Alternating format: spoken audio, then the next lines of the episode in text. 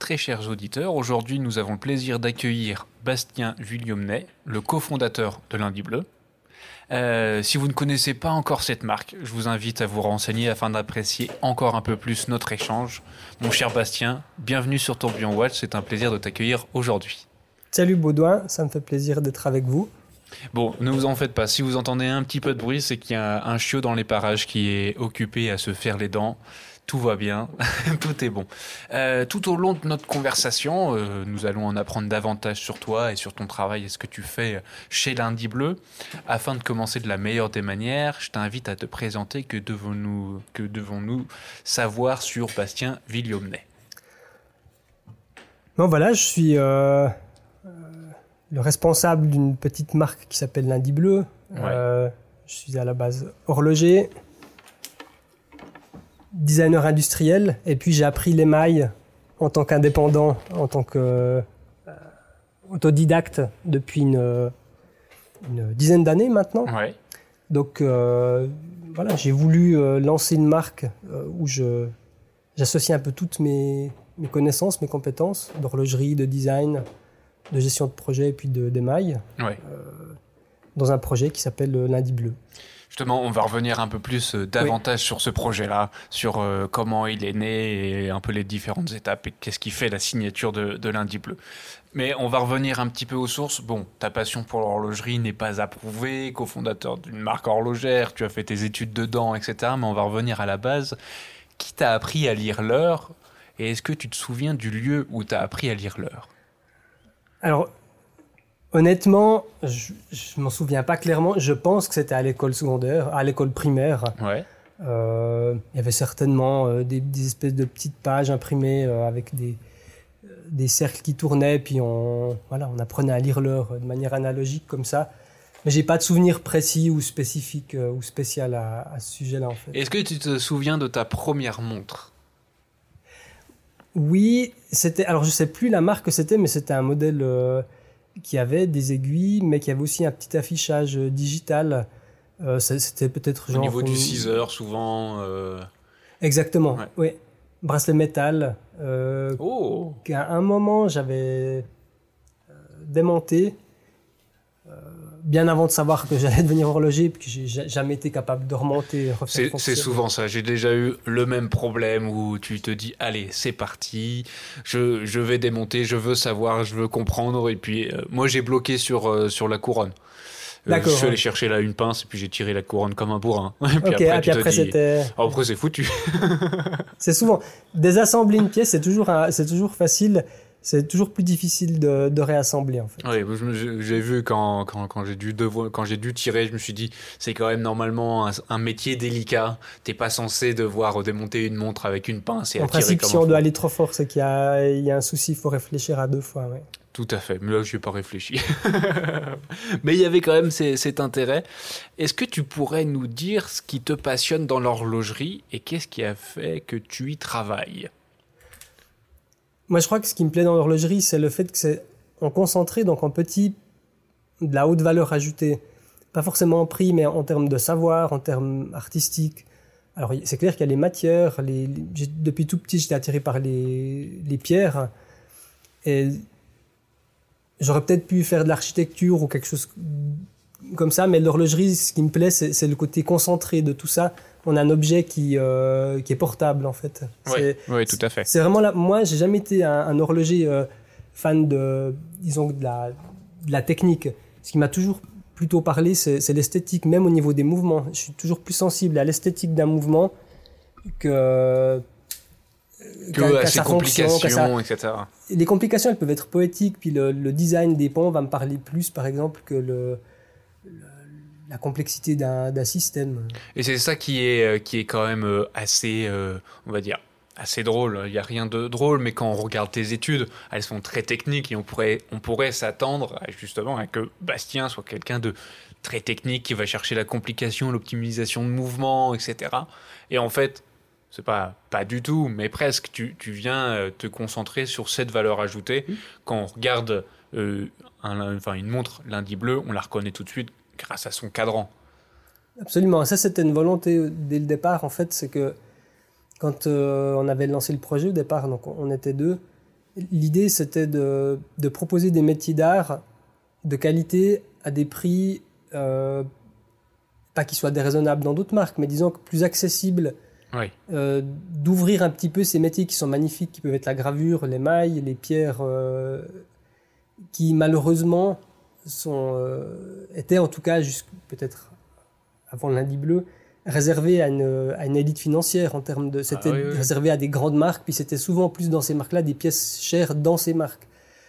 Et hum, alors la contrepartie de focaliser, de, de donner des, des, métiers de qualité euh, et un habillage de qualité pour la lundi bleue telle qu'elle est aujourd'hui, euh, la contrepartie c'était de travailler avec un mouvement simple qui coûtait aussi moins cher pour oui, venir avoir un équilibre. Un équilibre. Tu pouvais pas sortir un, mouvement grande, grande complication et, ou un mouvement manufacture. La discussion, elle a eu lieu au départ, ça aurait été possible. Simplement, on n'aurait pas été dans le même état d'esprit. On aurait touché directement euh, une clientèle différente de celle qu'on avait envie de toucher, c'est-à-dire des gens qui aiment, par exemple, l'émail, la gravure, mais qui ont qui n'avaient pas les moyens de, de sortir. Euh, 50 000 francs, 100 000 francs pour une, une pièce avec un cadran de qualité. Ouais, génial. C'est vrai que, enfin, quand tu regardes une, enfin, une montre lundi bleu, as quand même, tu vois directement cette valeur ajoutée. Euh, on est quand même amené à voir euh, beaucoup de projets horlogers, à voir euh, beaucoup, beaucoup de montres, que ce soit presque au quotidien, et tous avec des cadrans différents, mais chez Lundi Bleu, tu as réussi à trouver euh, presque ce plus. Euh, que ça soit dans euh, la profondeur du cadran, quand tu regardes les couleurs, etc. C'est souvent assez marquant. Et pour ça, bravo, parce que justement, là, la valeur ajoutée, on, la voit beaucoup mieux. On, la voit, on va dire, c'est d'un œil non expert, c'est beaucoup plus facile d'observer et de pouvoir apprécier la valeur ajoutée du produit grâce à la beauté du cadran et à sa bonne facture. Ben, je te remercie, ça me fait plaisir de, d'entendre ça. C'est vrai que j'ai, on a essayé, enfin au départ on était deux de nouveau, mais j'essaie de, de garder une, une, direction. Ça veut dire par exemple au niveau des, des demandes de, de produits euh, personnalisés, mhm. euh, je suis loin de tout accepter par exemple. J'essaie de garder une, une identité pour qu'une lundi bleue, même si elle est personnalisée, ça reste une lundi bleue. J'ai pas à chaque fois faire des aiguilles différentes ou utiliser des, des typographies. On m'a plusieurs fois demandé euh, de, de, faire une pièce avec des, des, chiffres Breguet. Puis je dis, ben, je vais pas utiliser des chiffres Breguet sur une, euh, ou des aiguilles de type Breguet sur une lundi bleue. Pour moi, ça n'a pas de sens. Il y a des marques qui le font, puis elles le font bien, puis c'est dans, leur, euh, dans leur fonctionnement. Mais chez lundi bleu, moi, mes aiguilles, elles sont comme elles sont. Et puis après, on, doit entre guillemets euh, le but c'est pas de faire une pièce qui est plus une lundi bleue mais qui, correspond au client. correspond au collectionneur ou au client. C'est ça. C'est que c'est une C'est pour ça qu'il y a peut-être cette, sorte quand même d'homogénéité malgré euh, la grande multitude de, cadrans. Et on va revenir sur euh, le cadran et et le fait que tu utilises beaucoup euh, l'émail. Alors tu ne proposes pas que des montres avec des cadrans émail, il y a, il y a, il y a même des cadrans à base de, de pierre, etc. Oui. Mais euh, justement, quand on regarde tes études, euh, qui sont techniques, qui sont dans la technique horlogère, est-ce que tu pourrais déjà nous donner, nous toucher un mot sur ton parcours et qui t'a amené à, à lundi bleu et aussi après nous parler et nous expliquer comment t'es venu ton intérêt pour les mailles Voilà, tes études et comment on en est arrivé là. Ok. Alors, moi j'ai commencé comme, euh, comme horloger rabilleur, donc une formation de 4 ans, donc vraiment comment euh, monter, réparer euh, une montre hein, de, A à Z. ça, ça durait 4 ans à l'époque, donc un certificat fédéral de capacité. Puis après, j'ai fait une euh, maturité professionnelle technique parce que j'avais déjà dans l'idée de poursuivre mes études. Je ne savais pas encore exactement dans, dans quel domaine, est-ce que ça serait dans l'ingénierie ou dans... Euh, et puis en fait, il s'est trouvé qu'à un moment, pendant deux années de suite, je me suis inscrit à la filière de conservation-restauration d'objets scientifiques, techniques et horlogers de la Haute École euh, d'Art qui était à la Chaux-de-Fonds à l'époque deux, deux, années de suite, en fait, ça s'est pas ouvert. Il y avait manque de manque de profil de gens qui qui, s'étaient inscrits. Puis j'ai fait six mois la formation, la même formation, mais qui était en ethnographie. Et puis moi, nettoyer des, des petits des plats, des, des, euh, des, céramiques ou des choses comme ça, des, des vieux cuirs millénaires, ça m'intéressait moins en fait que l'aspect métal en fait des objets techniques. Ok. Et puis du coup en fait j'ai complètement viré parce qu'il y avait une autre filière dans euh, cette école qui était celle de design industriel spécifique à, l'horlogerie, à la, à la joaillerie. Et puis ben là j'ai renchaîné pour un bachelor pendant trois ans. Ouais. Puis après ce bachelor, ben euh, j'ai commencé ma carrière qui était principalement euh, dans le design horloger. Donc j'ai travaillé pour un, un, bureau de design indépendant euh, études de style à Neuchâtel pendant, je crois, 4 ans à peu près. Donc là, c'était un studio multimarque. Où je travaillais pour, je sais pas moi, 15, 20 marques. Et puis ensuite, je suis parti pendant 6 ans chez Corom, toujours comme designer. Euh, et après ça, je suis allé pendant environ 4 ans chez Roventanex, qui est une société de private label, qui fait de la conception, de la production de montres pour des marques qui n'ont pas à l'interne, par exemple, les, bureaux techniques, etc. Et puis, euh, bah, en fait, là, j'étais euh, chef de produit, en fait. Donc, ok. Tu as pu toucher, du coup, au design et après, tu es passé euh, au produit. Exactement, ouais. Bon, design produit, c'est quand même en horlogerie, c'est toujours très lié. Hein. Oui. Euh, mais là, c'était vraiment la gestion de la suivi de projet, euh, calculation d'offres, etc. Puis de suivre les dossiers techniques, d'être un, peu le maître d'œuvre qui fait que, que depuis une idée, en fait, qu'à la fin, on livre le produit euh, convenu, à la date convenue, dans la qualité convenue au client. Ok. Et puis ben, ça, plus le fait que j'avais fait un petit peu de vente aussi dans bijouterie de, de luxe ici chez Michaud à Neuchâtel, où on vendait Vacheron Constantin, Rolex, oui, quand même des, des marques. Euh, des, grandes marques. Et puis ça, pendant mes études, j'ai travaillé à la vente. Donc j'avais un peu de vente, l'horlogerie, le, le, design, la gestion de projet. Et puis en autodidacte, à partir de 2010, euh, mais ça, je sais pas si c'est une question qui vient après. Il y a une autre question, justement, on va venir retracer. Mais, mais plus les mailles, bah, ça faisait que j'ai voulu en... utiliser toutes ces, euh, toutes ces flèches, entre guillemets, qui étaient à mon arc pour oui, faire, ça. lancer la Et justement, à propos de, euh, des études et de ton, de, de, de ton début de carrière. Qu'est-ce qui toi, euh, qu'est-ce que tu as appris à ce moment-là quand tu travaillais euh, chez ce, ce, bureau d'études, enfin de, de, design, puis après justement quand tu étais chef de projet? Est-ce que tu as un ou deux enseignements où tu te dis tiens là-bas j'ai réussi à j'ai appris ça à tel endroit j'ai appris ça et maintenant on va dire ces apprentissages me servent aujourd'hui chez Lundi Bleu? Bah, évidemment, après, j'ai pas forcément d'exemple euh, particulier, mais euh, on, apprend de tout ce qui est positif et de tout ce qui est négatif. On apprend de ce qu'on veut peut-être reproduire comme, euh, comme connaissance, comme schéma. Puis après, il y a aussi tout, et c'est peut-être plutôt là que je suis allé piocher tout ce que je voulais pas reproduire, comme des choses qui me semblaient négatives ou contre-productives ou non nécessaires, en fait. Mais j'ai pas d'exemple particulier de choses où je me dis, voilà, j'ai pas un mentor, par exemple. Il y a des gens voilà, qui vont dire Moi, euh, cette personne-là, elle a, fait qui je suis. C'est un peu tout, tous les gens que j'ai rencontrés. Tout seul, finalement. ouais, finalement, oui, un peu quand même. Mais il y a eu du positif chez des gens, du négatif, mais j'ai pas quelqu'un qui m'a marqué au point de dire voilà, cette personne, c'est celle qui a fait euh, l'horloger euh, que je suis aujourd'hui. Ouais. Et justement, à propos de l'émail, Comment ça t'est venu, justement, ce, truc de te dire. Tu étais très technique et à avoir euh, ce, métier d'art, euh, comment c'est intéressé Très technique, si tu veux. Quand j'ai fait des études de design industriel, c'est le design, c'est quand même lié à l'esthétique, à, l'art. Donc tu t'ouvres quand même à, beaucoup de choses. Puis après, c'est aussi ta personnalité. Comme je t'ai dit, moi, dès le départ, même comme horloger, j'ai toujours été plus intéressé à la partie euh, esthétique, à l'esthétique des montres, à l'esthétique du mouvement que vraiment à, son, à son fonctionnement pur et dur. Euh, mais l'émail, en fait, c'est venu parce que à l'époque, j'étais chez Corom, c'était, on, était aux alentours de 2009, je crois, à peu près.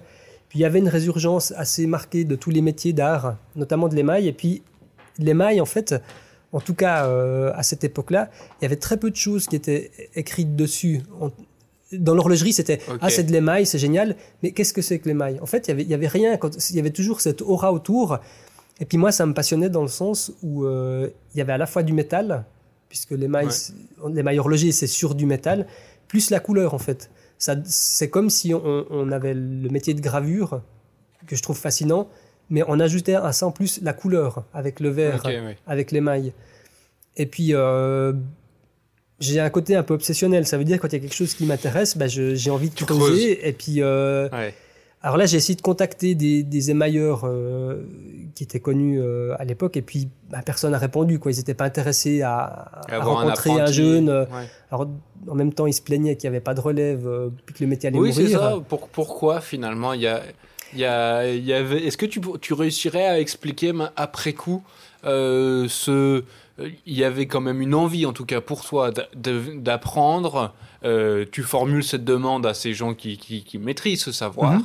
et que finalement, tu n'as pas forcément de réponse ou la réponse est négative. Il y a toujours, le, dans, l'horlogerie, il, y a, toujours ces, cet esprit de, de secret et puis de, de confidentialité qui, est souvent euh, juste de façade. Hein. En fait, tout le monde sait tout dans, dans, le domaine. Mais il y a cette idée, on ne dit pas les choses, et puis la peur, en fait, que peut-être des gens qui ont, qui ont mis des dizaines d'années à prendre des, des, savoirs, avoir des tours de main, que des gens viennent là, puis qu'après ça leur fasse concurrence. Euh, j'ai pas, je sais pas exactement pourquoi. Après, euh, peut-être qu'il se trouve aussi des fois chez ces gens-là, c'est des gens qui n'aiment pas partager, peut-être. Puis ça, on peut pas, on peut pas les forcer. Donc moi, je, je leur en veux pas. Mais simplement, ben, je me suis pas dit bon ben personne veut me, me donner d'informations, ben, puis j'arrête. Non. Donc, oui, tu as continué à creuser. Bah, j'ai dû chercher, voilà, qu'est-ce qu'on utilise comme four pour les mailles? Bah, Il faut essayer de trouver. Et puis à l'époque, en 2009, Internet était quand même pas aussi développé que maintenant. Donc il n'y avait pas autant de, de blogs et puis de, de, de, pages où on pouvait trouver des informations. Il fallait trouver où acheter de l'émail. Parce qu'on cherche émail, bah, on va tomber sur de la peinture, euh, de la, des, des, vernis euh, synthétiques. Mais de l'émail grand feu, de l'émail, euh, donc du, du, du verre émail, où est-ce qu'on achète ça? Qu'est-ce qu'on trouve? Qu'est-ce que je dois acheter? Quelle qualité? Comment ça se travaille? Ben, Tout ça, c'est un apprentissage en autodidacte qui est hyper long. Quoi. Donc, euh, je me suis monté un petit, euh, un petit studio chez moi euh, avec un four que j'ai trouvé. J'ai trouvé une personne qui faisait un peu de la céramique et puis qui avait un magasin. Puis il m'a conseillé, il m'a dit, mais pour les mailles, il faudrait plutôt aussi. Donc, petit à petit, en fait, ben, j'ai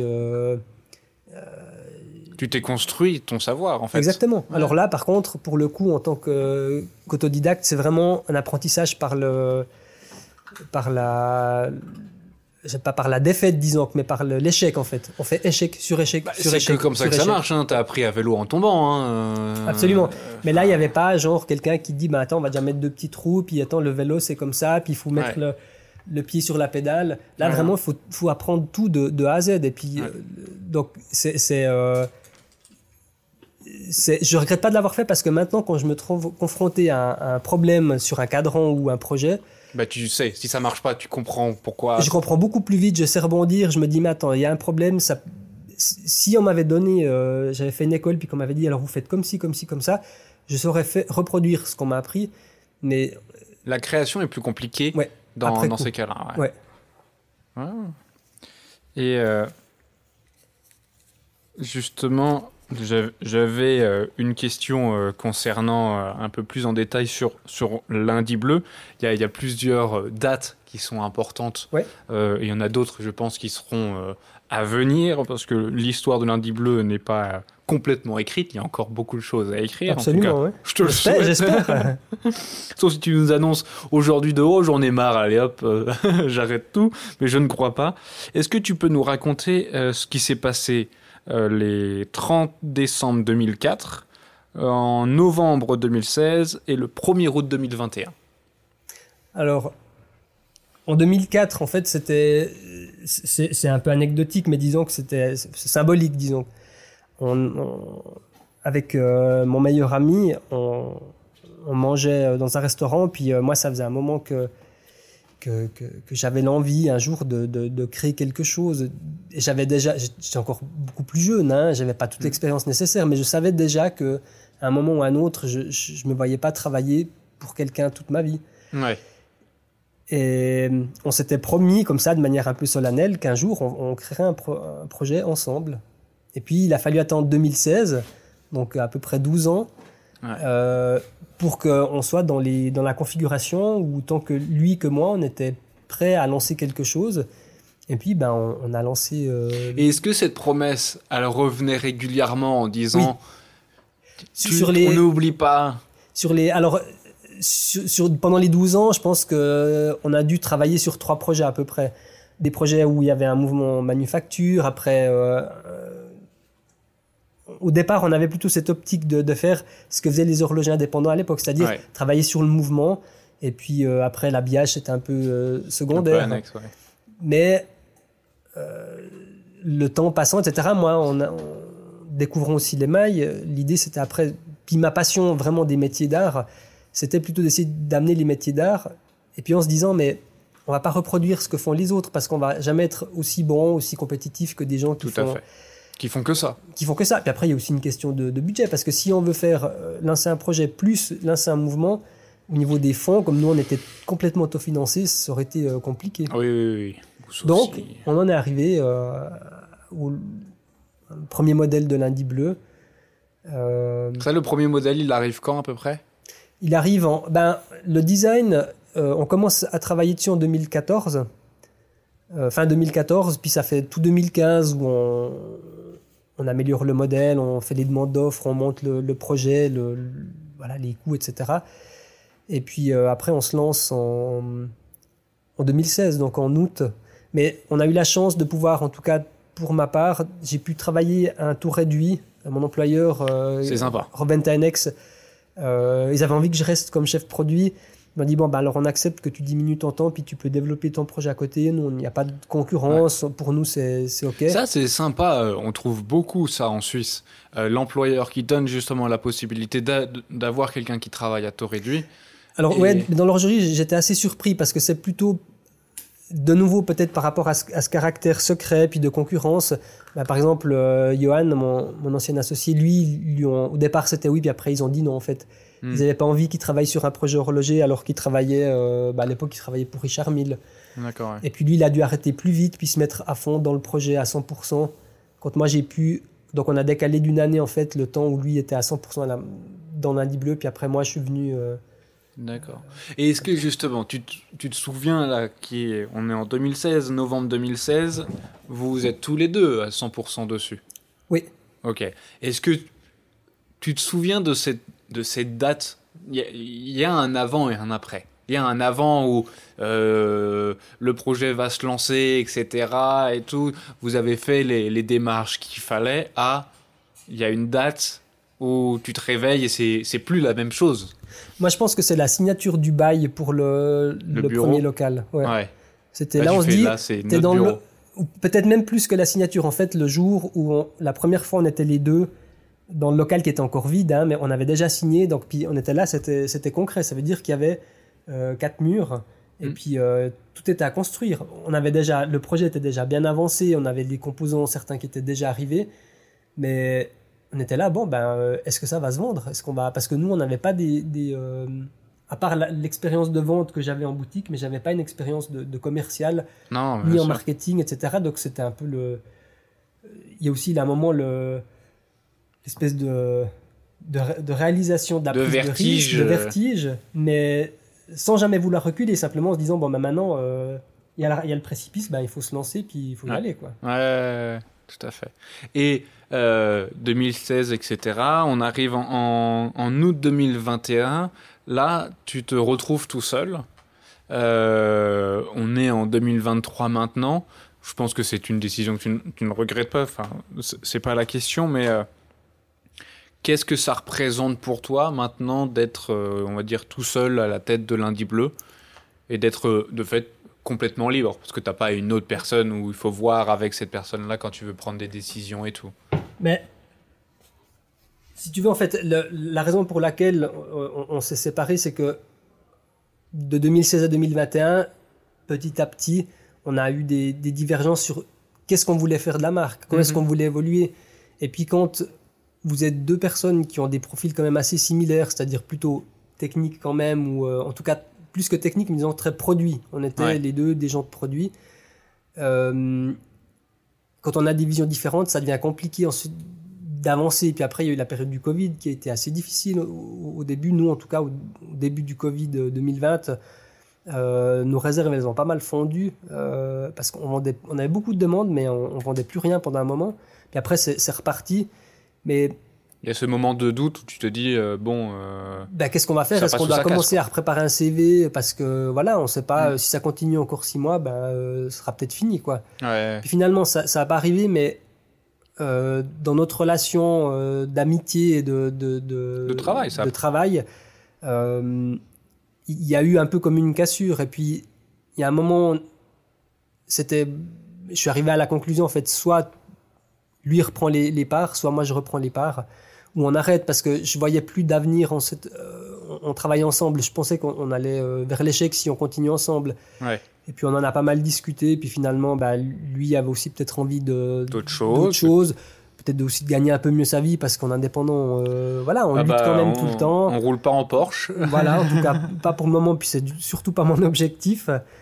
Mais puis bon, ben voilà, ça s'est ça s'est arrêté comme ça. Puis je regrette pas du tout. Alors ça a été une année extrêmement chargée parce que il fallait gérer tout le, le déménagement, il fallait gérer euh, Mm.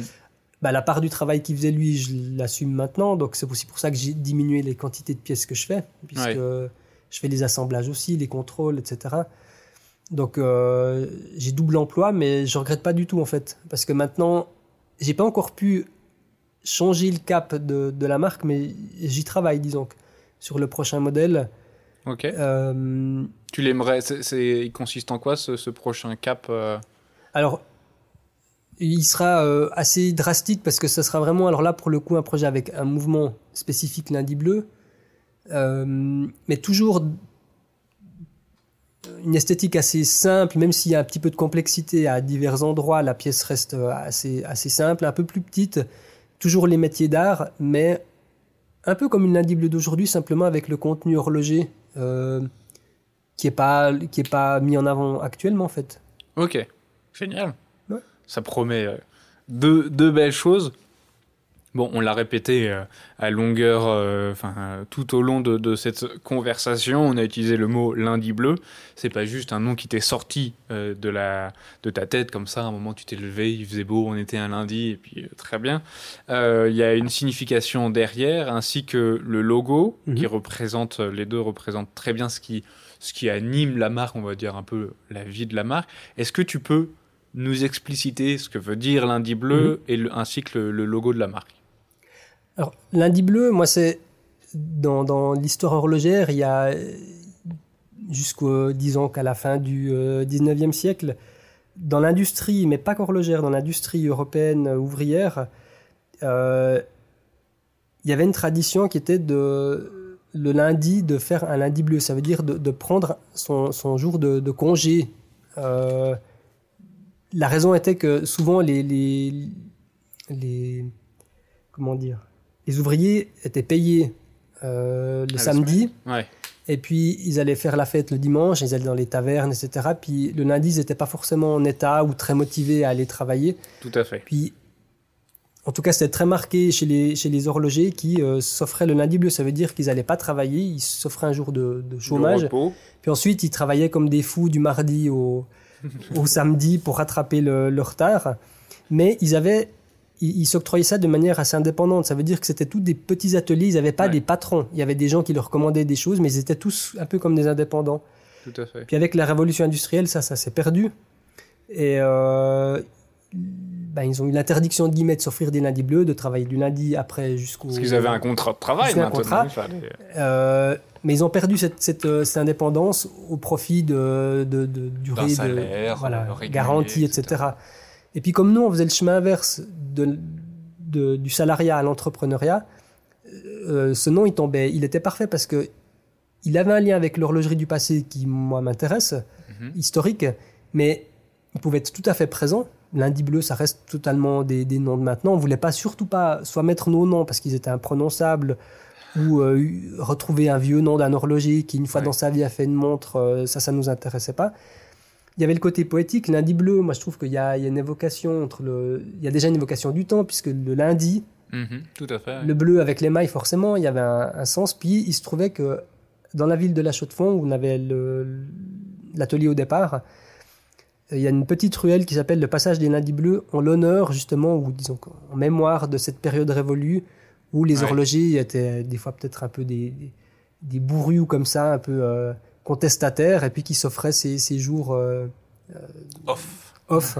Mais ça a duré très longtemps. hein. J'ai une fois discuté avec un meilleur horloger qui me dit que dans certains, certaines boîtes, euh, jusque dans les années encore un peu- 70, ça a même perduré euh, chez certains. oui. ouais. De temps en temps, alors je pense pas tous les lundis, mais Oui, non. se Non. faire le lundi bleu, c'était euh, Bah, à un moment, on a arrêté de les payer en fait euh, en fin de Voilà. semaine. On les payait à la fin du mois. exactement. Et euh, le logo aussi. Alors le logo, bah, ça, c'était styliser la molécule d'alcool éthylique par rapport au fait qu'il y avait peut-être un peu de beuverie le dimanche. Hmm. Euh, mais le logo, il, est, il a ces, ces- ces trois cercles qui sont reliés par des branches. Il y avait aussi le côté euh, la marque, le client, les fournisseurs, cette espèce de lien entre guillemets qu'on peut imaginer entre entre les gens. Donc il y a y a toute une sorte de symbolique qui peut être euh, vue dans ce logo. Puis euh, le logo que j'ai dessiné, euh, l'idée c'est aussi d'avoir un cercle, donc on a quelque chose qui est bien centré, mais à l'intérieur en fait c'est quand même organique. Ouais, ouais, ouais. Euh, c'est- le but, c'était voilà, c'est pas de faire quelque chose d'hyper symétrique comme on, on a tendance à faire en horlogerie. C'était de, de voir ce côté un petit peu décalé où le, le- c'est dans ces cadrés, mais à l'intérieur, ça bouge, c'est ça vivant. peut être un peu la fête. Ça peut être un peu la fête, ça peut être vivant. On travaille sérieusement, mais euh, euh, on essaie de, de- de s'amuser aussi en travaillant. Tout à fait. Oui, c'est vrai qu'il faut. Enfin, c'est, très important. En plus, je dirais notre génération ou après les temps qu'on a passés, euh, savoir, enfin, prendre conscience que justement, il faut, euh, enfin, prendre du plaisir dans son travail. C'est essentiel. où bah, tu passes quand même une bonne partie de ta vie, surtout quand on est dans l'horlogerie, euh, la notion de temps est, on va dire, euh, très présente, et euh, le temps qui file, etc. Et effectivement, se dire, bah, on va faire du beau travail, on va en être fier, et pendant tout le trajet, euh, comme les Anglais disent, la, the, the journey, et tu, tu prends euh, plaisir à faire ce que tu fais, quoi. Ouais, ça me paraît capital, c'est essentiel. Je pense que les- je pense que tous les gens qui se lancent à un moment dans l'indépendance, c'est qu'ils supportent plus cette vie d'entreprise où ils ont l'impression de faire des choses qui n'ont pas de sens par moment, Mm. euh, de faire des choses, de répéter 50 000 fois les mêmes choses, mais ça, ça va pas. Et puis euh, on fait une séance, et puis en fait, de toute façon, ça change rien. Hmm. Euh, donc quand on se lance, on a envie que ce qu'on fasse ait du sens, mais surtout qu'on prenne plaisir à faire. Puis des erreurs, on en fait. Hein, euh, Ouais. C'est pas parce qu'on est indépendant qu'on est parfait, qu'on fait tout juste. Ah non, tout à fait. Et puis on en a côtoyé des indépendants, et puis on est nous-mêmes indépendants. alors. Vous savez, tu sais de quoi on parle. Tout à fait. Il y a quelques épisodes de ça, on avait euh, reçu Maëlle Constant, qui est elle-même euh, émailleuse. Oui. Euh, Est-ce que tu peux nous partager justement comment toi tu travailles l'émail? Parce que c'est vrai que c'est quelque chose qu'on entend souvent parler, c'est quelque chose qui est euh, surtout, on va dire, avec euh, cette résurgence de, et cet intérêt croissant pour l'horlogerie indépendante. C'est quelque chose qui est utilisé, les métiers d'art sont de plus en plus mis en avant. Comment toi tu travailles l'émail? Et aussi un peu ta façon d'aborder chaque nouveau projet de création. Comment, comment toi tu fais justement? C'est une vaste question. Alors, je pense qu'on est encore jusqu'à demain, là, parce que euh, Maëlle, je la connais, je la connais assez bien. On, on échange un petit peu. euh, je je l'ai un peu guidé sur certaines, euh, certains aspects de, de polissage, par exemple. Mhm. Euh, pff, comment expliquer ma... Alors moi, je, je suis assez En fait, instinctif, en quelles fait. sont, quelles sont les, les étapes pour qu'un cadran en émail soit fait? On va essayer de reprendre les bases et après toi un peu tes touches. Ok. Alors moi, je travaille de la manière suivante. Euh, donc, je fabrique mes bases en, en argent parce que le cadran en émail, c'est une base en métal sur laquelle on vient vitrifier à haute température du verre, qui s'appelle émail, qui est formulé de manière à adhérer sur le métal. Donc, moi, je pars sur de la plaque d'argent que je viens découper. J'ai un découpoir, euh, une petite presse. Ensuite, je viens usiner la poche à l'arrière qui va avoir le contre-émail, puisqu'un cadran en émail véritable a de l'émail sur le dessus et sur le dessous. Mhm. J'ai une petite CNC de bureau sur laquelle je vais usiner donc la poche qui va recevoir le contre-émail. Je viens ensuite souder les pieds de cadran. Ensuite, je viens préparer la surface du métal, la décorer par exemple. Ensuite, il faut la blanchir, ça veut dire euh, il faut la cuire plusieurs fois à blanc, la décaper pour que l'argent soit pur dessus, qu'il n'y ait plus de résidus de, de cuivre dans, à la surface. Ensuite, je prépare mes poudres d'émail. Ça aussi, c'est tout un travail. Ça peut prendre une heure, une heure et demie par, euh, pour une couleur. On vient appliquer cette, euh, la couche dessous, la couche dessus, on laisse sécher, on cuit, on répète trois, quatre fois. Ensuite, on a suffisamment d'épaisseur, on vient lapider, on vient polir, on vient décalquer, puis on peut assembler. Alors comme ça, ça paraît assez facile, c'est vite fait. Et justement, c'est là où je vais mettre le petit euh, bémol. C'est qu'on va dire que ça peut paraître simple quand on entend tes, tes étapes, mais à chaque moment où tu mets euh, l'émail dans le feu, enfin dans le four, euh, t'es jamais sûr du résultat qui va en sortir. Il, il peut toujours y avoir des, des, petits défauts. Des... Alors il y a des choses qui peuvent se rattraper, mais il y a certaines fois, on ne sait pas trop exactement pourquoi. Euh, il y a un défaut, il y a un cadran qui bombe alors qu'on a mis suffisamment de contre-main. Enfin, il y a parfois des, des, des, des, journées où ça va pas. Bah non, quand c'est comme ça, je fais autre chose parce que. euh, mais disons, bah, un cadran simple, par exemple un bleu euh, uni, je mets facilement une douzaine d'heures si je compte toutes les étapes entre. Pour un cadran. Pour un cadran. Ouais. Ah oui, oui, ok, d'accord. Ouais. Quand même. Enfin, Pareil que par exemple le polissage euh, manuel que je fais à la main, ça prend à peu près euh, une heure en toutes les étapes parce que il y a six étapes de, du grain le plus, euh, plus épais, le au, plus plus épais au plus fin. Puis en chaque étape, il faut laver le cadran parce que Ah oui. si on revient avec, sur du plus fin avec qui reste des résidus de grain plus gros, ça va pas. Donc euh, bah, typiquement rien que ça, ça, ça prend du temps. Donc euh, puis après la préparation de, de l'émail, des poudres, après la décalque.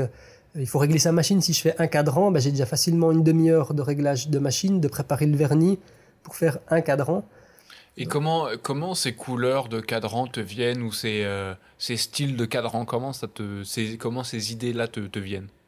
Alors je fais pas mal d'essais quand euh, si tout d'un coup j'ai un peu de, de temps à disposition, je, parce qu'il y a des j'ai un stock d'émail relativement important, enfin moyennement important.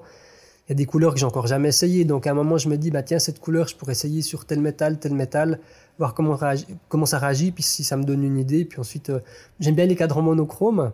Mhm. Euh, puis ensuite, après, je fais tous les cadrans, cadrans plus compliqués comme le cloisonné.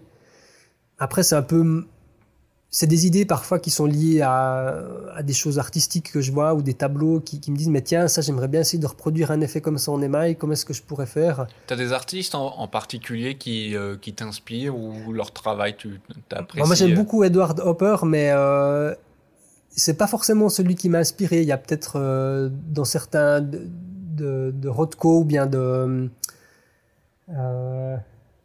Euh, maintenant, je trouve plus son nom, mais euh, avec, des, avec des petits points comme ça dans, dans les mosaïques euh, émaillées que j'ai fait, qui, qui sont pas des inspirations directes, mais disons que c'est un peu un,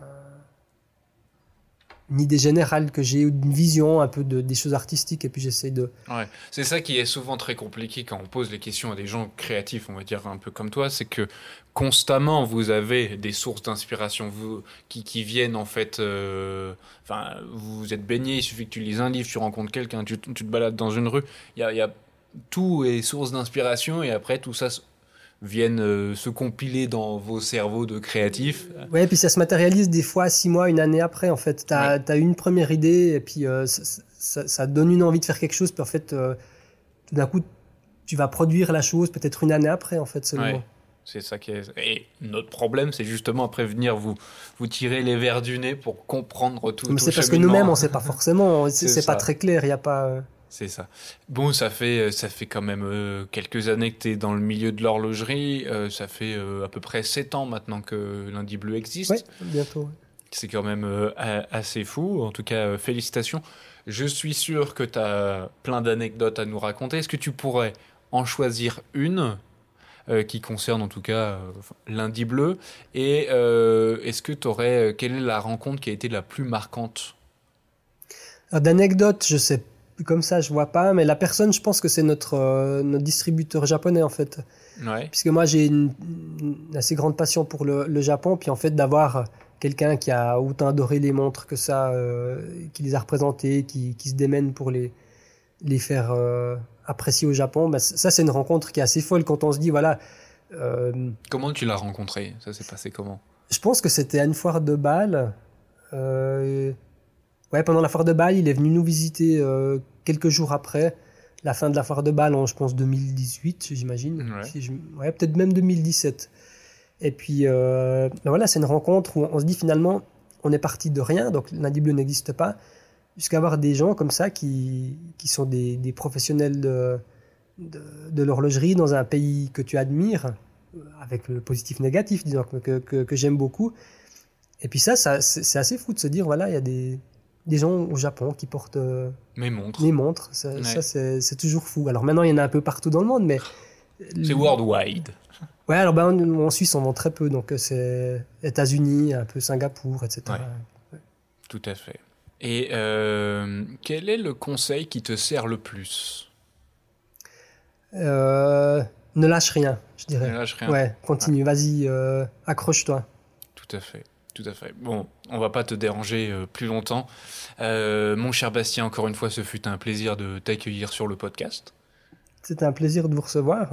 Et puis euh, peut-être à bientôt. En tout cas, on va suivre, on va suivre de près euh, toutes tes aventures. Très chers auditeurs, j'espère que ce podcast vous a plu et qui vous a donné envie de, suivre euh, et en tout cas d'observer le, le travail que fait Bastien avec Lundi Bleu. Et je tiens aussi à remercier Alix pour le montage de ce podcast. Et je vous donne rendez-vous pour nos prochaines aventures.